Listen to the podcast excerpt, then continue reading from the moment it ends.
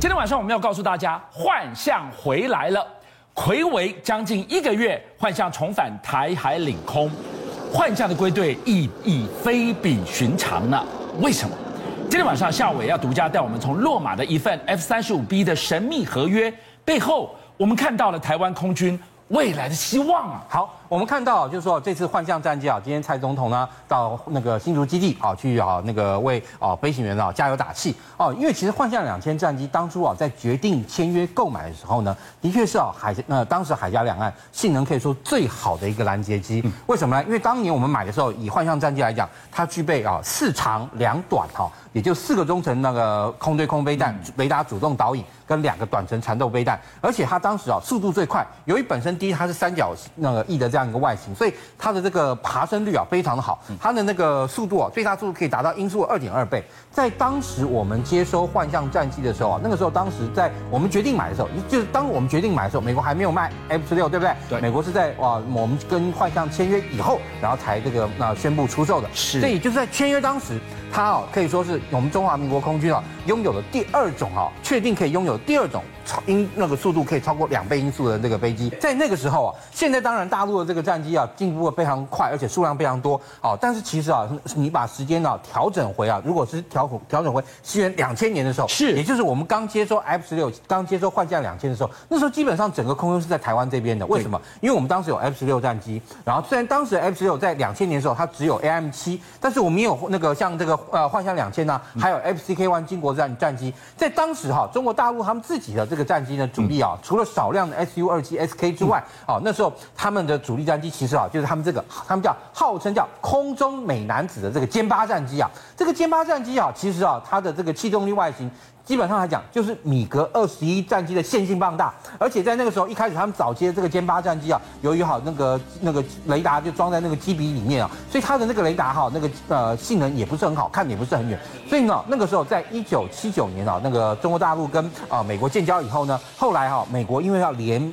中制苏嘛，就联合北京制那个那个压制俄罗斯，所以当时啊他们啊就对啊那个美国哈。对中国大陆提出一个军售，就是和平珍珠计划。那和平珍珠计划呢，基本上来讲，它的这个在大陆来说就叫八二工程。八二工程其实当时来讲，他们是那个透过美方要把你看像这个呃那个歼八这个战机呢，前面这个机鼻绿色部分哈换装哈 APG 六六这样一个雷达，然后呢，另外哈加了 APG 六六雷达之外，那当然你就可以搭配 AIM 七啊这样一个呃麻雀飞弹。那我们刚刚讲麻麻雀飞弹在当时来说是一个半主动雷达导引的飞弹，但是你看像幻象两千。它的那个米卡还是啊那个呃中程的雷达主动导引，也就是说哦可以射后不理的。但是你这 AIM 七啊，你怎么样你都还需要那个射的时候啊用那个雷达去照射它。而且啊花了时间，花了四年半，而且大陆还送了两架歼八飞机啊，已经到了美国去哦。是啊，由格鲁曼当时已经好把它接受了，准备要做这个和平珍珠，要把它弄完了。结果发生了八九年的这样一个事件，所以当时呢，中国大陆跟美国之间所有军事合作全部戛然而止。所以八九年那个事件其实一个分水岭，天安门前的重大事件，让这个本来可以让它。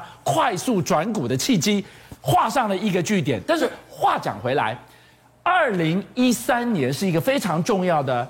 共军空军领先超越的黄金交叉期，对哦，也就是说，当然这个时候他们是大量服役的，包含像歼十一 B 啦，然后甚至后续啊开始开发这个歼十啊啊跟歼十的战机啊那个的投入啊哈，这个大陆解放军空军服役以后，的确是让我们在空优上面来讲，我们质跟量的这样的优势啊，通通啊都已经好被中国大陆追赶上来说抵消了。不过，所以我们也看到这一次啊那个呃美国啊，它其实在弄那个有一个新的一个啊那个合约案，那这个合约案啊其实很妙，就是说其实。因为我 F 三十五 B 战机是我们中华民国空军哦最需要的一款战机，因为我们现在两岸之间距离太近，大陆的各种地对地的这个弹道飞弹呢，轻易的可以把我们的啊机场完全瘫痪。所以在这个情况下，二零一七年啊，那个蔡总统就曾经说啊，希望啊跟美国买先进的 F 三十五战机啊，而且还特别是 F F 三十五 B。那同时，我们的国防部啊，严前部长也说过，是希望能够获得 F 三十五 B。当然了，最后川普政府还是只给了 F 十六哈那个那个 Block 七零，对，哎对啊那个 Block 七零战机。但是你知道吗？在这一次哈那个落马哈，他们其实收到一个非常特别的一个啊合约啊。你看，二零二零一年底啊，落马收到一个好那个，而且价格四千九百万美元的合约哦，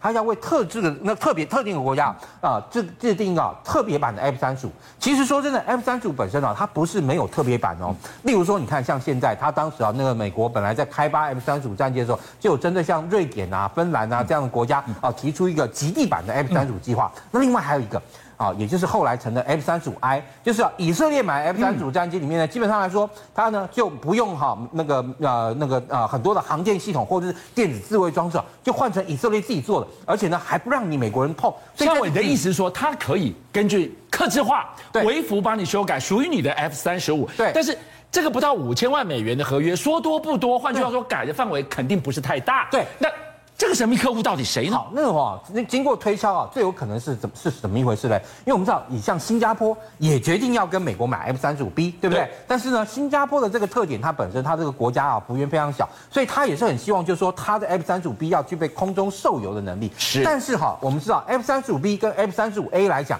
它的空中受油能力是很不一样的哦。F 三十五 A 空军型，所以它是用硬管加油；但 F 三十五 B 啊，它是啊啊陆战队使用，所以它就是用软管加油。然后 F 三十五 C 也一样，所以在这个情况下。那对于哈这种软管加油飞机，那对，但新加坡他又已经啊买了这个 A 三三零 MRTT，当然了，就说 A 三三零 MRTT 它哈也可以加这个伙伴夹舱，但是啊，你如果说哈在这种哈，就说如果你本身的飞机啊，像以那个新加坡空军来讲，F 十五 SG 啊跟这个 F 十六 CD 战机基本上都是硬管加油的，那如果说他把他买的 F 三十五那个战机啊做小幅的修改，让好这个新加坡空军的 F 三十五 B 战机也能够硬管加油的话，相对来说，它有时候可能啊啊在做这种紧急任务的时候，他就不需要去特别哈为这个 A A 那个 A 那个新加坡的 A 三三零 MRTT 去准备足够的哈，我们讲到这个伙伴油舱就可以升空执行任务了。听到这个地方下，我再追一个问题：今天他为了他软管改硬管，一搭 F 三十五又可以空中受油，perfect。嗯，但现在呢，我们的 F 十六 V。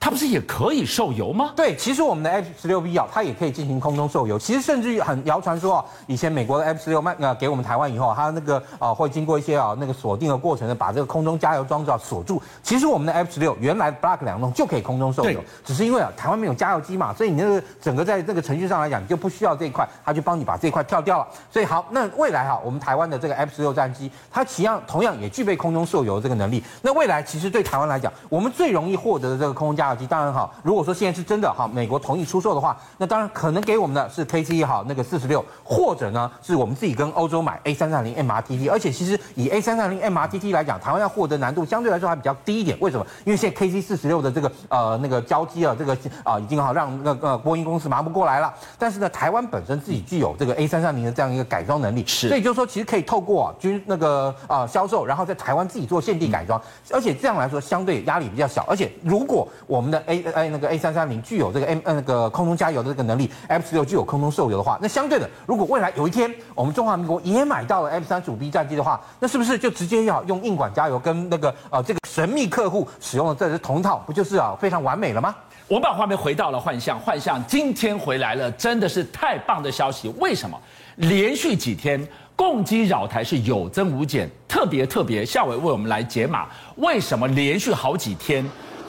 他居然绕到我东南角去了，会不会绕太宽了？昨天呢、啊，哈，收到这个图的时候，也是发现，哎，大陆两架轰六军机哦，绕过了我们巴士海峡，到了那个台湾的这个东南海面，然后再折回去。当然了，其实啊，从啊，我们昨天节目也不是跟大家讲到吗？现在中国大陆啊，他对美军啊在周边的活动的这个态度已经改变了，从过去的这个跟监哈、追踪好那个跟伴随，已经改为啊以敌好为为啊那个来练兵，就是说美国的这个军力在附近出没的时候，那对于大陆来讲就是直接练兵的一个好时机。那因为这几天在干嘛？菲律宾正在进行啊肩并肩修德图修的这个操演，而且哦，肩为了要做这个肩并肩的这个操演，你可以看到哦，菲律宾啊，那美菲律宾还好，直接让美国把这个 M 爱三 MSC 啊，直接从松城。啊，用一千七百一千零七十七公里啊，运到好那个这次肩并肩的这个演习地阿波里这个地方。所以你看好这样的这个那个 Pick 三那个那个爱三的这个 MAC 啊，它跟过去来说啊，它有很大的不一样，就是说它弹的这个外观好改变，改变。就是我们说的增程型的爱三啊，这个增程型哈跟传统型的爱三差在哪里？你知道？差在这个拦截高高度的这个次数。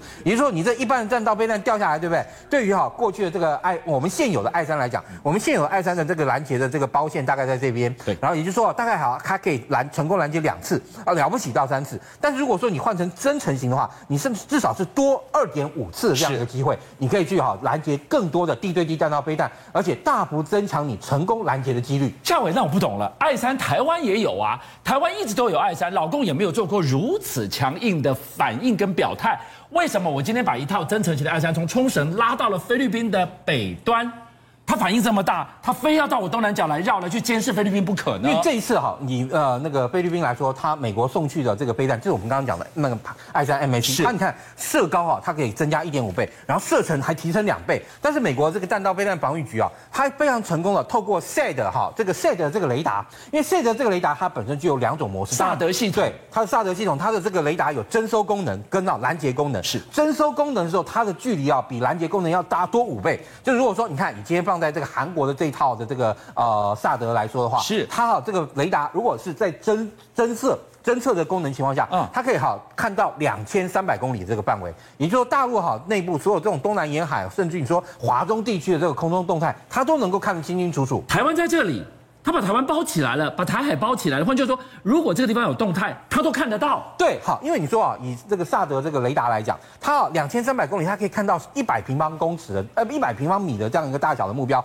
就是什么样呢？就是啊，类似像轰炸机大小。那如果说啊是一千七百公里这个距离的话，它可以看到一平方公尺，也就是一般传统战机大小。但是呢，如果是在一千两百公里范围之内，可以看到零点一平方米的，也就是这什么概念？战机。这个如果说隐形战机，它看得到。对，然后甚至你说到六百七十公里的时候，它可以看到弹道飞弹弹头，弹头才一点点呢。对，所以好，也就是说啊，那即便好，其实从我们这次看到啊，乌克兰这样俄乌冲突之中，也许可能啊，未未来台海有事的时候，美国可能不见得真的派兵，但是它可以透过在周边的啊，日本的、韩国的啊，甚至别地的办部署这个那个 SAD 这样一个雷达，提供我们足够的那个战情资讯，让我们知道我们的那 I 三 MAC 要及时去哪里拦截我们需要拦截的目标。这对于我们来讲，就是要用到好资讯上来。邀请您一起加入五七报新闻会员，跟俊相一起挖真相。